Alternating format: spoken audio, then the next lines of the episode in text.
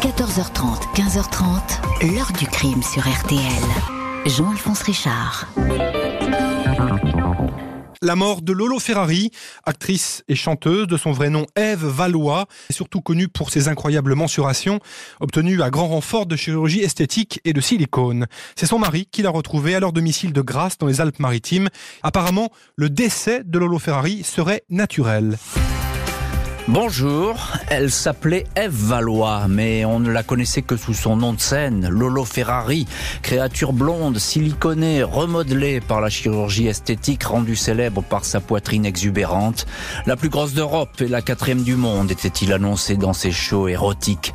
Curiosité des cabarets, habituée des plateaux télé, Lolo Ferrari est retrouvée morte dans son lit à 37 ans, à la fin de l'hiver 2000. Une overdose suicidaire, un cocktail d'antidépresseurs de médicaments dont elle se gavait sur fond de profonde névrose. L'enquête qui va suivre va être moins formelle et tout de suite s'intéresser au mari et producteur de Lolo Ferrari, Eric Vigne. Il va être mis en examen pour meurtre, horaire incohérent, témoignage qui sème le doute, rapport des médecins légistes accusateurs. Tout concourt décidément à présenter l'époux comme un coupable idéal, désireux de se débarrasser d'une épouse devenue moins rentable. La mère de la victime va être la première à le montrer du doigt. Les investigations vont alors s'accélérer. Avec ces interrogations, la jeune femme qu'on regardait trop souvent comme une bête de foire a-t-elle été assassinée? Mais quel serait le mobile? Question posée aujourd'hui à nos invités. 14h30, 15h30. L'heure du crime sur RTL. Dans l'heure du crime aujourd'hui, la mort de Lolo Ferrari, célébrité populaire des années 90, la plus grosse poitrine d'Europe, vue à la télé, dans quelques comédies, au cinéma. Un corps transfiguré par la chirurgie, retrouvé sans vie chez elle, près de Grasse à l'hiver 2000, morte dans son sommeil. Dimanche 5 mars 2000, 14h55, les policiers du commissariat de Grasse, puis deux minutes plus tard, les pompiers sont appelés pour une urgence. La mort d'une femme dans une villa de style provençal nichée dans la végétation au bout d'un chemin entre les communes de Grasse et de Pemnade. L'homme qui a passé ce coup de fil dit s'appeler Éric Vigne, 52 ans. Il est le mari de la victime, identifié comme étant une certaine Ève Valois, mieux connue dans la France entière et même au-delà des frontières sous son seul nom de scène, Lolo Ferrari. Eric Vigne reçoit les secours, les accompagne jusqu'à la chambre du couple au premier étage. La jeune femme, 37 ans, gît en nuisette rose claire sur le dos, sur le côté droit du lit. Elle n'est pas démaquillée et porte encore des épingles dans les cheveux. Ma femme était un vrai pot de peinture. Après le démaquillage, il en restait encore. Il pouvait lui arriver de se démaquiller très vite et très mal, surtout si elle était fatiguée et confiera à son mari quelques mois plus tard pour expliquer ce visage fardé. Les pompiers remarquent des traces d'hématomes sur les jambes, les ongles des mains en mauvais état semblent collés à la glu. Deux heures après son coup de fil, Eric Vigne est entendu une première fois par les policiers. Il indique que sa femme est rentrée à la maison la veille, samedi, vers 22h30. Elle souffrait d'une angine tenace. Elle toussait beaucoup. Elle m'a appelé vers 23h, 23h30 en me disant bébé, j'ai mal. Je suis monté pour la rassurer et j'ai éteint la lumière. Le mari explique que Eve voulait dormir seule pour éviter de le déranger avec son angine. Au journal Libération, il dira qu'elle toussait beaucoup elle a pris ce médicament, puis j'ai plus rien entendu et j'entendrai jamais plus rien. Eric Vigne s'installe pour la nuit dans le canapé de cuir blanc, dans le salon où il va regarder la télé avant de s'endormir. Il explique être remonté dans la chambre aux alentours de 8 heures du matin. Il assure qu'Ève était alors profondément endormie. Il l'a bordée en arrangeant un peu la couette sur elle. Elle ne toussait plus. Il n'a pas voulu la réveiller car elle lui avait indiqué qu'elle voulait dormir tout le week-end. À 14 heures, il s'est toutefois inquiété de ce silence. Il est retourné dans la chambre il lui a touché le front. Il s'est aperçu qu'elle était glacée. Il a immédiatement compris qu'elle était morte. Pour le mari, il ne fait guère de doute que son épouse a succombé suite à un cocktail toxique. Selon lui, elle abusait de médicaments de toutes sortes, antidépresseurs, somnifères, sans compter les antibiotiques prescrits pour son angine. Elle se gavait de Coca-Cola, abusait de champagne. Il regrettait que certaines personnes mal intentionnées l'encouragent à fumer du shit. Eric Vigne et Lolo Ferrari étaient mariés depuis 18 ans. Ils géraient la carrière de cette showgirl qui triomphait dans les boîtes à striptease, attractions à la télévision, où elle affichait un corps et un visage entièrement recomposés par le bistouri. Ses seins, bonnets 130F, 3 kilos chacun, étaient devenus sa marque de fabrique. Mais depuis de longs mois, Lolo Ferrari faisait de moins en moins recette. Eric Vigne va la décrire comme une femme en pleine dépression, en proie à des crises d'hystérie, des idées noires. Aurait-elle décidé d'en finir même si aucun mot n'a été retrouvé dans la maison? L'autopsie note dans l'organisme de très fortes doses de dipyperon, un neuroleptique, et de séropram, un antidépresseur.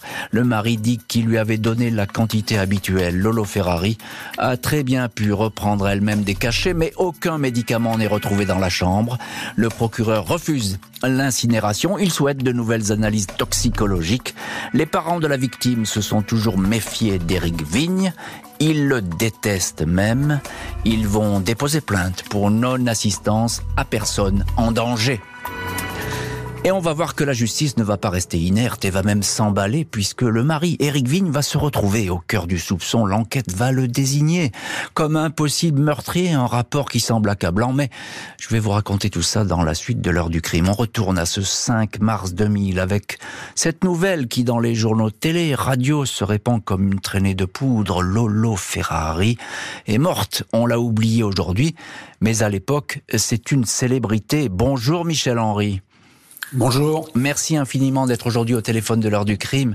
Vous êtes journaliste et vous avez suivi toute cette affaire pour le journal Libération. Vous la connaissez parfaitement, cette affaire, et vous connaissez bien les protagonistes euh, de, de, cette histoire. Alors je le disais, Lolo Ferrari, on est là euh, au début de l'année 2000.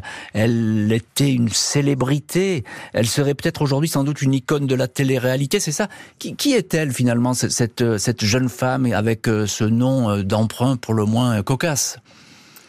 Je crois que c'est une jeune femme qui a été malheureuse toute sa vie, qui a été malheureuse dans son enfance et qui a été malheureuse dans sa vie, mmh. euh, qui a cru euh, pouvoir trouver à travers des, des, opérations extravagantes de chirurgie esthétique euh, une, un destin à sa vie et qui était un destin euh, tragique à la fin. Et mhm. Donc euh, je pense qu'au moment où elle disparaît, elle est elle-même un peu en perte de vitesse dans les dans les shows qu'elle peut mener. Elle a un peu moins de contrats qu'avant et je crois que sa vie est très compliquée sur le plan personnel et sur le plan conjugal et, et, sur le plan professionnel.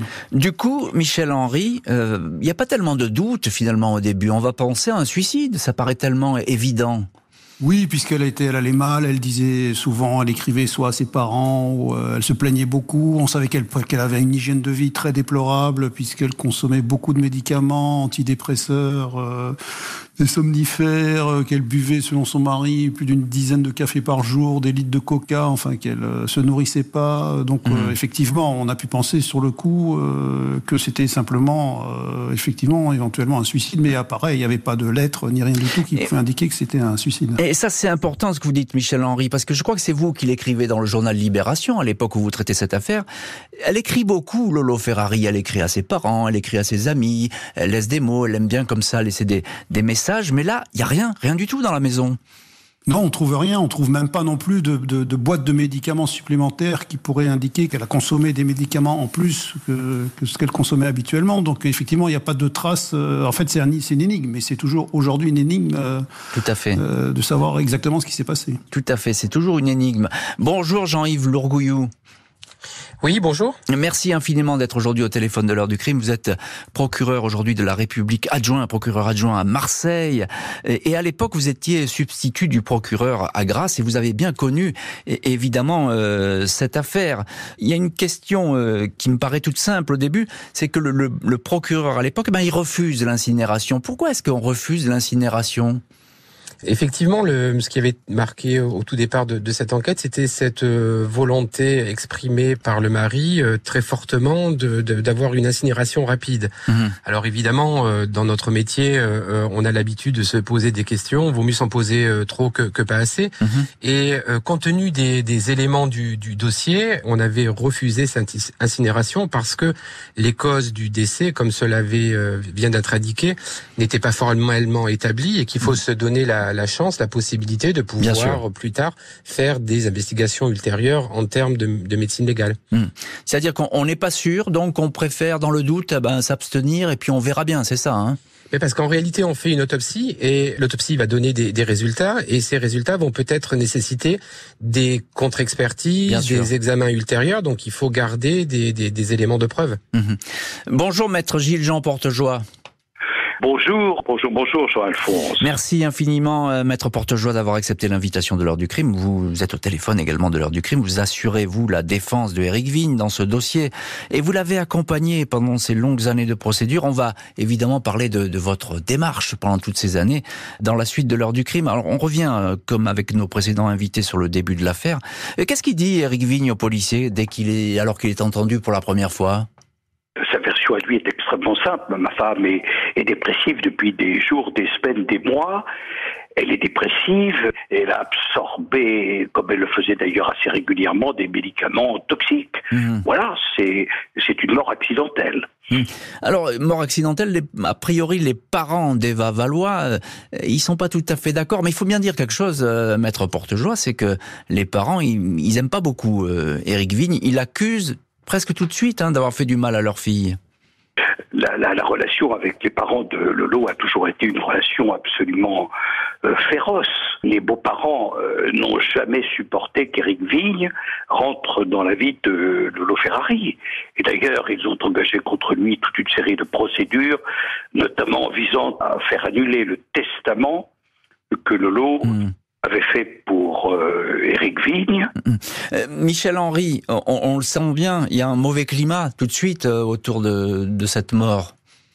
Ah bah, il y a toujours eu un mauvais climat entre Éric Vigne et les parents de Lolo et entre Lolo elle-même et sa mère, je crois. Mmh. Donc il y avait quand même euh, effectivement euh, mmh. beaucoup de choses négatives qui se passaient euh, dans leur relation. Et Éric Vigne n'avait qu'une explication à cela. Il disait ah oui mais sa mère me reproche d'avoir fait des gros seins à sa fille. Voilà comment mmh. il, il, réglait l'affaire pour vu de son de son point de vue. Éric Vigne attire l'attention. La justice ne va dès lors plus jamais le perdre de vue. Mercredi 7 juin 2000, Éric Vigne est convoqué à 9h précise au commissariat de Grasse. Ils veulent savoir toutes sortes de choses sur le décès de ma femme, c'est bien normal, dit-il. Le mari est placé en garde à vue, interrogé en qualité de témoin, à la demande du juge Jean Couton et à la suite de la plainte des parents pour non-assistance à personne en danger. Éric Vigne fait savoir que contrairement à ce que peut raconter la famille, il a toujours été aux côtés de Ève. S'il avait entendu quoi que ce soit de suspect, cette nuit-là, il serait intervenu. L'époux ne peut que répéter ce qu'il a déjà déclaré aux journaux, à savoir que sa femme avait peur de vivre, qu'elle ne s'acceptait pas elle-même, souffrait de ne pas avoir d'enfant et s'accrochait à lui. Elle me répétait qu'elle se suiciderait si je n'étais pas là, assure Eric Vigne. Selon lui, Eve a fait une quinzaine de tentatives de suicide. Au policier, il déclare Vous savez, si j'avais voulu supprimer ma femme dans l'état psychique où elle se trouvait, il suffisait que je lui laisse les médicaments et que je m'en aille. Elle n'aurait pas manqué de les prendre. Je n'ai pas laissé volontairement les médicaments à sa portée. Je ne voulais pas que ma femme se suicide. Eric Vigne ressort libre de cette garde à vue, aucune charge retenue. Le juge continue toutefois à s'opposer à l'incinération du corps. Mercredi 27 février 2002, deux ans après la mort jugée suspecte de Lolo Ferrari, Eric Vigne est interpellé par la police. Nouvelle garde à vue, mesure demandée par la nouvelle juge d'instruction de grâce, Anne Vella. 16 jours auparavant, la magistrate a pris connaissance d'une nouvelle expertise confiée à trois médecins. Leurs conclusions vont à l'encontre de celles de leurs collègues et bouleversent complètement le dossier. Les experts indiquent que les médicaments ingurgités par la victime ont pu entraîner certes un sommeil profond, un début de coma, mais certainement pas la mort. L'étude des poumons ne montre aucune agonie causée par une intoxication médicamenteuse. Dans leur rapport, il est écrit que rien ne permet d'éliminer une cause mécanique extérieure par suffocation. En clair, Lolo Ferrari a pu être étouffé dans son sommeil. Le mari nie tout acte criminel. L'heure de la mort de la victime est située autour de 11 heures du matin. Éric Vigne avait visité son épouse à 8 heures du matin. Ensuite, il s'est recouché. Il s'est endormi. Il est mis en examen pour meurtre, incarcéré à la prison de Grasse. S'il est seul dans la maison avec la victime et qu'elle meurt d'étouffement, il faut qu'il nous donne une explication rationnelle, fait savoir le parquet de Grasse qui ajoute, avant de savoir s'il est coupable, il faut être sûr qu'il y a eu homicide. La juge Vella interroge le mari. Pourquoi a-t-il donné des horaires fluctuants sur le retour à la maison samedi soir de son épouse? 21h30 puis 22h30. C'est à cause de l'émotion, répond-il. Il a eu des absences, des trous de mémoire, il s'est trompé. Deux voisins assurent que Lolo Ferrari n'a pas pu revenir chez elle dans la soirée de samedi. Ils l'ont vu descendre d'une voiture dans le chemin menant à la villa dimanche aux alentours de 7 h du matin. Eric Vigne parle de témoignages de personnes qui cherchent à lui nuire. Pourquoi a-t-il entendu près d'une heure avant de prévenir les secours? Le mari explique qu'il était en état de choc, déboussolé. Il savait qu'il n'y avait plus rien à faire. Il s'est alors allongé à côté d'Ève pour accompagner son âme qui avait quitté son corps, perdu dans ses pensées avant de réaliser qu'il devait téléphoner. Il faudrait être imbécile pour aller étouffer quelqu'un quand on voit à la télé les traces que ça laisse. Regardez les émissions de détectives. On retrouve tout de suite comment la personne est morte, déclare Eric Vigne. Il ajoute, si j'avais été un assassin malin et retors, j'aurais laissé faire les médicaments. Si je l'avais asphyxié, j'aurais pris le soin de déguerpir. Et voilà pour ce coup de théâtre qui envoie le mari en prison, la juge d'instruction, mais aussi le parquet de grâce sont persuadés de tenir un suspect numéro un dans la mort d'Ève Valois, Lolo Ferrari. On va voir si ces accusations vont tenir au fil de l'enquête, enquête qui ne fait alors que commencer. On retrouve dans, dans cette heure du crime l'un de nos invités, c'est Michel Henry, journaliste, et vous avez suivi toute cette affaire pour le journal Libération à l'époque. Euh, Michel Henry, euh, la pièce maîtresse de l'accusation, c'est ce rapport des experts sur un possible étouffement Autant dire que ça fait euh, l'effet d'une bombe, ce rapport. Ben, c'est ça qui fait basculer euh, effectivement, je pense, euh, l'enquête à ce moment-là, puisque bon déjà il y avait des soupçons sur sur le mari, mais qui n'étaient pas assez étayés pour justifier une mise en examen. Mais à partir du moment où vous avez un un rapport d'expertise qui vous dit ben, que c'est peut-être pas euh, les médicaments qui l'ont tué, mais qu'il y a peut-être eu euh, quelqu'un qui a aidé à la mort par euh, une compression mécanique, c'est-à-dire qu'il a asphyxié, mhm. qu'on vous dit que, en tout cas, c'est possible scientifiquement à partir de ce moment-là, effectivement, c'est la petite goutte d'eau qui fait déborder le vase et qui envoie Éric Vigne en prison, même s'il y a absolument là rien de, définitif. Hein. Bien sûr, et ça n'a rien de définitif, effectivement, parce qu'on va voir par la suite qu'il va y avoir beaucoup de rebondissements. Euh, qu'est-ce qu'il dit, le mari? Lui, il est, il est j'ai envie de dire, droit dans ses bottes, c'est-à-dire qu'il n'a rien fait, il n'a rien à voir avec euh, ce décès qui serait suspect. Ah bah lui, il a toujours, il a toujours une formule, c'est de dire euh, pourquoi j'aurais tué la poule aux œufs d'or, parce que c'est vrai que sa source de revenus c'était euh, Lolo Ferrari, donc pourquoi l'aurait-il tué? Hmm. Et euh, on n'a jamais effectivement pu trouver un mobile à cet éventuel homicide. D'autre part, effectivement, il est très fluctuant, comme vous l'avez dit, sur les heures, euh, sur euh, qu'est-ce qu'il a fait après son décès? Il s'est allongé pendant une heure à côté d'elle parce qu'il conversait avec les esprits ou il accompagnait hmm. son âme. Et c'est vrai qu'il a toujours été très très fluctuant sur des horaires et sur ses descriptions des circonstances, mais rien non plus qu'il accusait formellement. Oui, absolument. Mais effectivement, on peut penser qu'il était réellement choqué par cette mort et que dans ces cas-là, ben, les, attitudes, elles sont diverses et on ne sait jamais comment les, les gens réagissent. Mais vous avez dit un mot, Michel Henry, qui est très important c'est le mot mobile, parce que effectivement, on est au cœur du sujet, on est au cœur effectivement de, cette mort mystérieuse. Quel mobile aurait eu Eric Vigne à vouloir tuer son épouse? Mais je pose cette question. Quel mobile, maître Gilles Jean Portejoie, vous avez, vous avez été dans cette affaire l'avocat d'Eric Vigne. Quel mobile aurait eu votre client à vouloir tuer son épouse? Il avait aucun mobile pour tuer son épouse, d'abord parce qu'il l'adorait. Et il m'a toujours dit, moi, euh, d'abord, je n'avais aucun intérêt, aucun mobile pour la tuer, et en mhm. plus, c'est ce qui est le plus fort, euh, je l'aimais de toutes mes forces, même si certains pensaient que c'est moi qui étais à l'origine de ces transformations physiques. Hmm. Jean-Yves Lourgouillou, à l'époque, euh, vous êtes substitut du procureur de grâce, vous êtes donc magistrat et aujourd'hui, je, le rappelle, vous êtes procureur de la République adjoint à Marseille. Euh, la question du mobile, elle est importante dans, une affaire criminelle.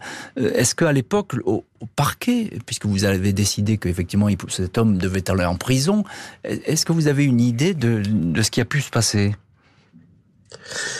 Oui, oui, euh, c'est intéressant de, de, pouvoir débattre sur cet élément-là parce que euh, effectivement, je doute pas que Eric Vigne avait euh, de l'affection pour sa femme, mais ce qu'on a oublié de dire, c'est que l'enquête a, permis aussi de faire un environnement mmh. de la personnalité de d'Ève Valois. Vous l'avez décrite jusqu'à présent comme quelqu'un qui était certes fragile psychologiquement et qui était quasi suicidaire, sauf que beaucoup de témoins sont en train de dire à ce moment-là qu'elle est en mmh. train de refaire sa vie. Elle a un amant qu'elle rencontre d'ailleurs avec qui elle passe la soirée la veille de, de, de, de, son décès. Et beaucoup disent, en fait, non, elle était tout à fait dans une autre euh, euh, dimension et non pas une dimension euh, suicidaire. Elle avait la joie de vivre, elle, elle, elle se projetait sur, sur l'avenir.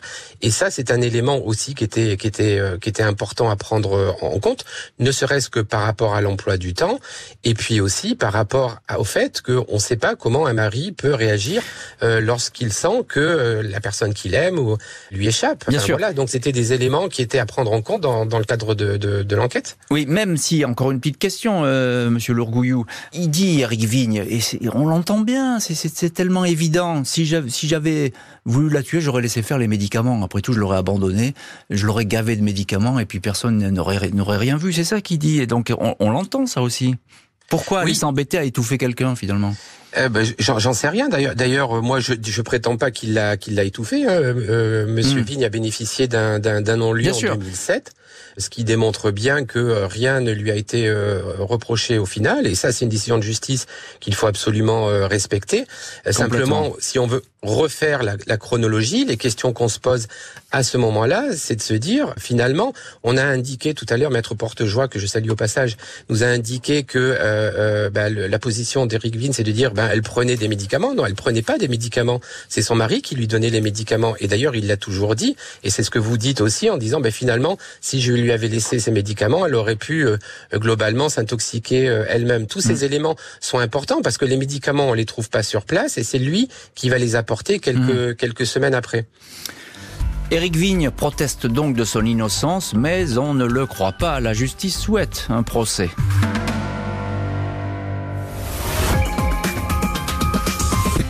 Ma femme s'est pas suicidée d'abord à cette nuit-là. Je pense pas qu'elle ait voulu se suicider. Elle voulait dormir parce qu'elle était malade. Elle voulait plus avoir cette tête qui la, qui la secouée, qui lui faisait mal. Et qu'est-ce qu'elle a fait? Eh bien, elle a pris des somnifères. C'est la première fois en 13 années de mariage que j'ai été dormir au rez-de-chaussée. Et là, j'ai fait la grosse connerie de ma vie.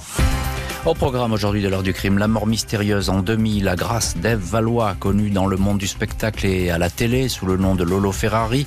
Deux ans après le drame, son mari est écroué pour meurtre. Il conteste farouchement toutes les accusations. La juge Vella continue à entendre Eric Vigne, lequel ne cesse de répéter les mêmes mots. Pourquoi aurais-je tué la poule aux œufs d'or? Fait savoir le mari qui explique que les spectacles de Lolo Ferrari permettaient au couple de vivre de plus en plus difficilement car la situation financière s'aggravait. Je pense qu'elle ne lui rapportait plus rien et qu'il a utilisé son travers de surconsommation de médicaments pour la laisser sans secours, affirma la juge, la mère de la victime, Yvette Valois. Elle précise, lorsque ma fille a épousé Eric Vigne, elle est tombée dans une véritable secte. La juge estime que le mobile du meurtre pourrait être euh, passionnel. Éric Vigne savait pertinemment que sa femme avait un amant. La veille de sa mort, c'est avec cet homme qu'elle avait dîné alors qu'Éric avait rejoint ses amis. Éric avait connaissance de cette relation, il l'acceptait, commande son frère, Franck Vigne. Alors que le couple se désagrégeait, le mari aurait pu voir cette relation sous un jour beaucoup plus sombre analyse le parquet de grâce et s'en prendre à Ève. Peut-être l'avez-vous tuée parce qu'elle voulait vous quitter interroge la juge. Réponse Mais non, jamais. Elle n'allait pas me quitter. Ça, ce sont des témoignages de piliers de bistrot. Dans l'après-midi, Ève m'a appelé 13 fois au téléphone. Les avocats d'Éric Vigne, maître Michel Faro et Gilles-Jean Portejoie réclament à Corée à cri de nouvelles expertises. Ils déplorent que leur client reste incarcéré sur la base d'une simple hypothèse, sans la moindre démonstration. La défense avance que bien d'autres phénomènes ont pu entraîner une asphyxie. La position de la tête de la victime était ainsi presque à la verticale du corps, tout comme le poids des prothèses mammaires, deux fois trois kilos qui ont pu comprimer la cage thoracique. Des témoins rapportent qu'Ève Valois allait mal, avait multiplié les malaises et prenait des médicaments en cachette à l'insu de son mari. Et voilà donc pour euh, Éric Vigne, euh, la justice s'accroche et effectivement elle n'a pas euh, l'intention comme ça de, le libérer aussi vite. Il est toujours mis en examen. Maître Gilles Jean Portejoie, vous êtes dans cette affaire l'avocat d'Éric Vigne. J'ai dit qu'à l'époque avec votre confrère Maître Faro, vous allez déposer beaucoup de demandes pour que les choses s'accélèrent, pour avoir d'autres rapports. Mais il y a déjà ces, ces deux rapports qui accablent votre client. Il est mis en examen et incarcéré sur la base de deux rapports de deux experts, deux collèges d'experts qui viennent dire c'est une hypothèse d'une intervention mécanique mmh. et ce qui est absolument insupportable, c'est que ce, sur la base d'une simple hypothèse, il soit, il soit incarcéré. Hum. Sur la base d'une hypothèse, certes. Alors, euh, encore un petit mot, euh, maître Portejoie. Euh, votre client parle d'une quinzaine de tentatives de suicide. Elle avait écrit des lettres dans ce sens, Eve Valois, où elle disait peut-être qu'elle allait mettre fin à ses jours? C'est vrai, ça. C'est vrai que sa femme était extrêmement fragile depuis des, semaines et des mois, euh, qu'elle a fait euh, trois, quatre tentatives de suicide. Et si mes souvenirs sont bons, elle était allée voir les pompes funèbres de Grasse quelques mois avant pour euh, orchestrer ses obsèques ce qui est assez surprenant. Mm. Jean-Yves Lourgouillou, à l'époque, vous êtes substitut du procureur de grâce, vous êtes magistrat. Il y a beaucoup de lettres, je pense, qui ont été retrouvées par les enquêteurs, parce qu'elle écrivait beaucoup, on l'a dit. Lolo Ferrari, elle s'est plainte aussi parfois de, dans ses lettres, du comportement de son mari, c'est ça, qui serait violent? Euh, elle dit ça dans ses lettres aussi. Euh, ce qui, est ressorti effectivement, c'est que euh, c'était quelqu'un qui était fragile. C'était un couple qui, qui fonctionnait de manière, euh, on va dire, peut-être atypique, puisqu'ils étaient à la fois ensemble, j'allais dire, dans leur vie familiale et aussi dans leur vie mmh. professionnelle. c'est vrai qu'elle pouvait présenter une fragilité psychologique, mais de mémoire aussi, je me souviens que Éric Vigne nous avait expliqué qu'elle s'était jetée de la voiture sur l'autoroute pour se suicider. Mmh. il y avait une sorte aussi euh, d'éléments euh, qui voulaient faire croire qu'elle était euh, tout le temps en train de, chercher à se suicider. Elle était effectivement fluctuante dans, dans sa vie psychologique, ça c'est incontestable. Mm. Et le couple fonctionnait bon an mal an. En, tout cas, dernièrement, il, il fonctionnait pas au mieux. Après un peu plus d'un an de prison, Éric Vigne est libéré, mais le dossier est loin d'être clos. 19 mars 2003, Éric Vigne, 55 ans, quitte la maison d'arrêt de grâce après un an et 20 jours d'incarcération.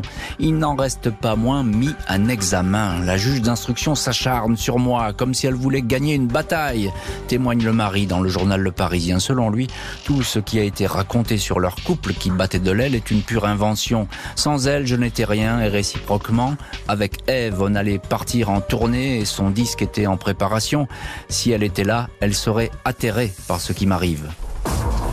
Les avocats d'Éric Vigne avaient multiplié les demandes de mise en liberté. Ils souhaitent désormais de nouvelles auditions de témoins et de nouvelles expertises toxicologiques. 31 mai 2006, six ans après la mort d'Ève Valois, Lolo Ferrari, ils obtiennent gain de cause. L'expertise tant attendue contredit la précédente. Les médicaments ingurgités par la victime peuvent avoir à eux seuls causer le décès. Le parquet et la juge ne vont pas aller plus loin. Éric Vigne ne sera pas renvoyé devant une cour d'assises. Le meurtre et la non-assistance à personne en danger sont écartés. Neuf mois plus tard, 20 février 2007, la juge Vella rend une ordonnance de non-lieu. Elle constate l'absence totale de charge contre Éric Vigne. Il n'a pas fait prendre des médicaments à son épouse, ne l'a pas étouffé. L'hypothèse d'un acte suicidaire d'une femme affaiblie et dépressive qui avait déjà tenté à plusieurs reprises de mettre fin à ses jours reste la plus vraisemblable, écrit la juge.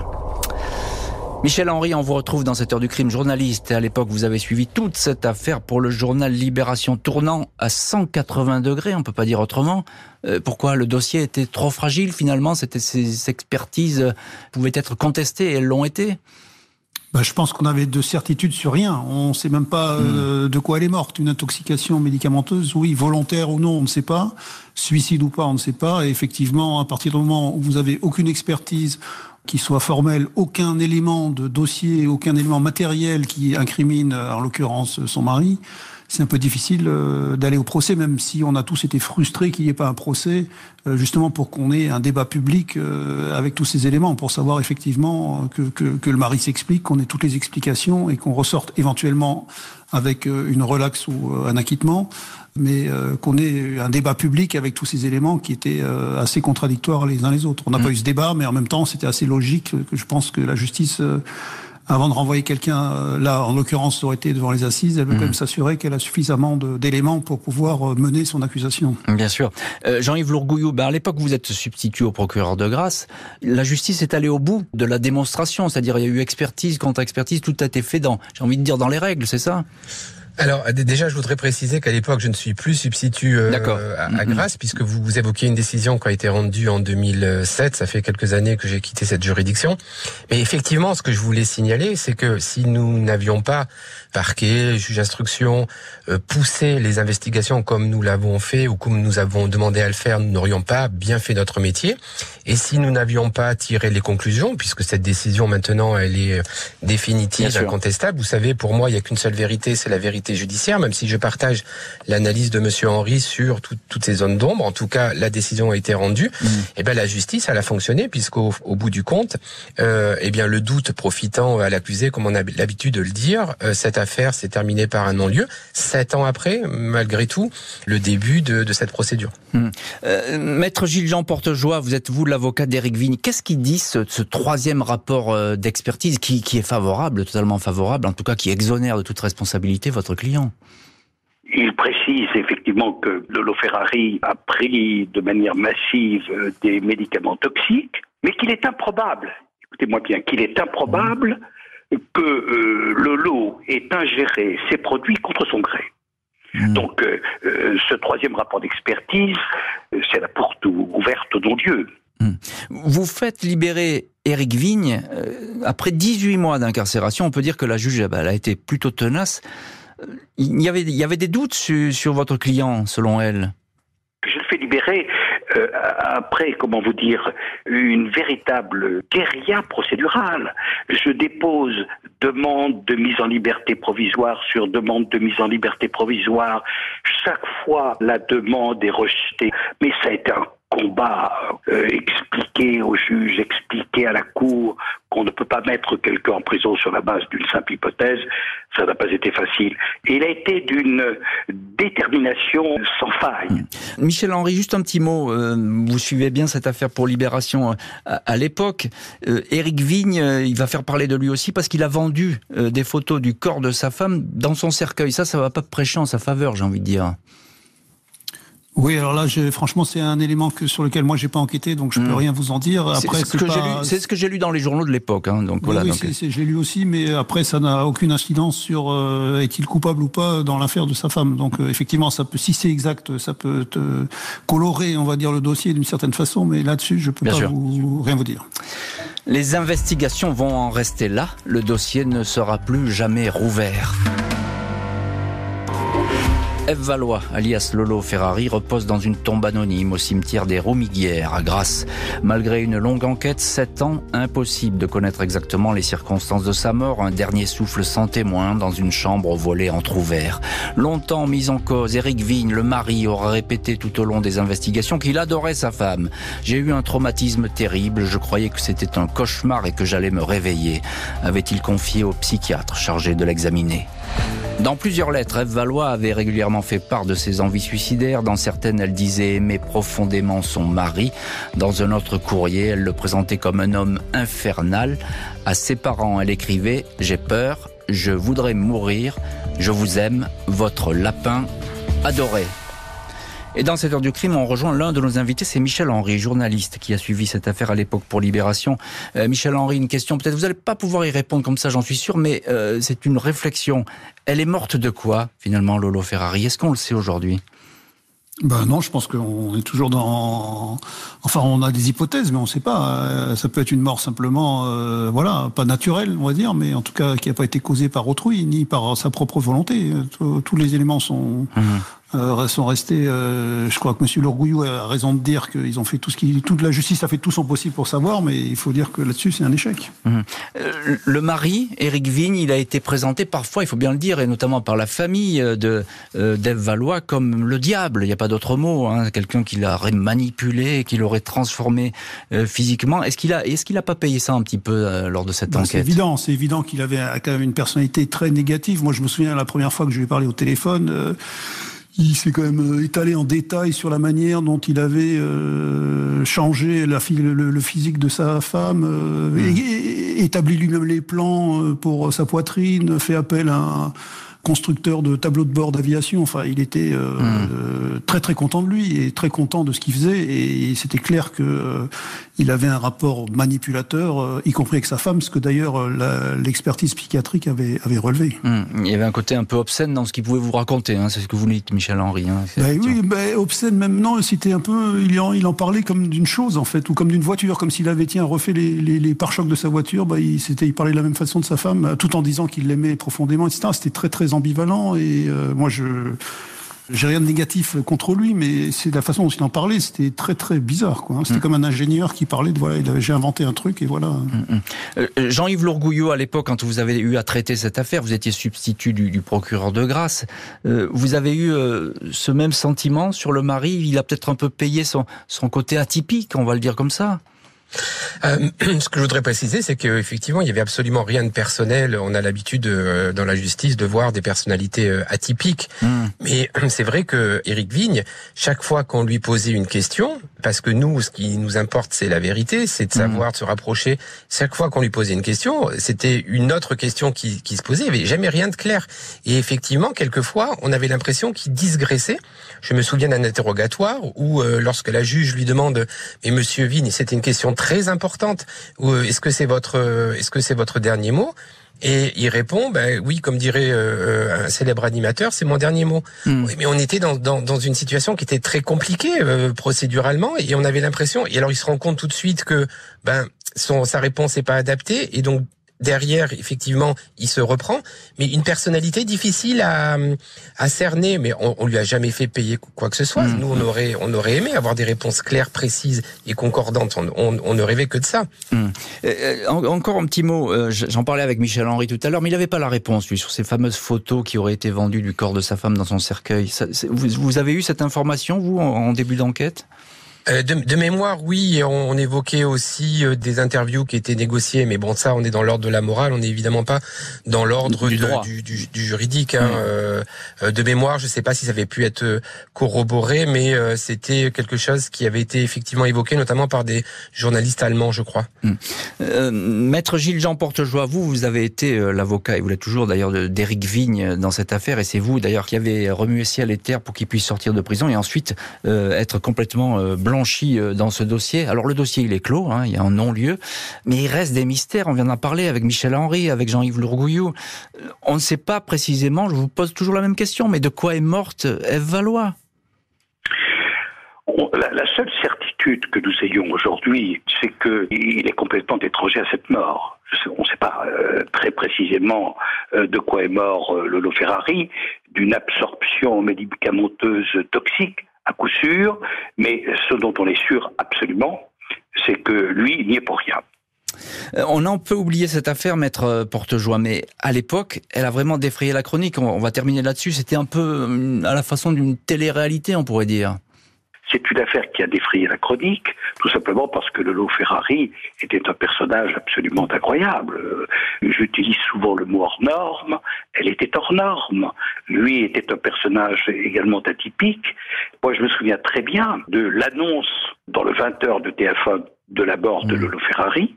C'est vraiment une affaire qui a marqué les esprits qui, 20 euh, ans après, marque encore les esprits et mhm. m'a touché parce que je sentais l'erreur judiciaire poindre mhm. et heureusement la justice s'est ressaisie. Merci infiniment Maître Gilles, Jean Portejoie, Jean-Yves Lourgouillou et Michel Henry d'avoir été aujourd'hui les invités de l'heure du crime. Merci à l'équipe de l'émission, Justine Vignot, Marie Bossard à la préparation, Boris Pirédu à la réalisation. L'heure du crime, présenté par Jean-Alphonse Richard sur RTL.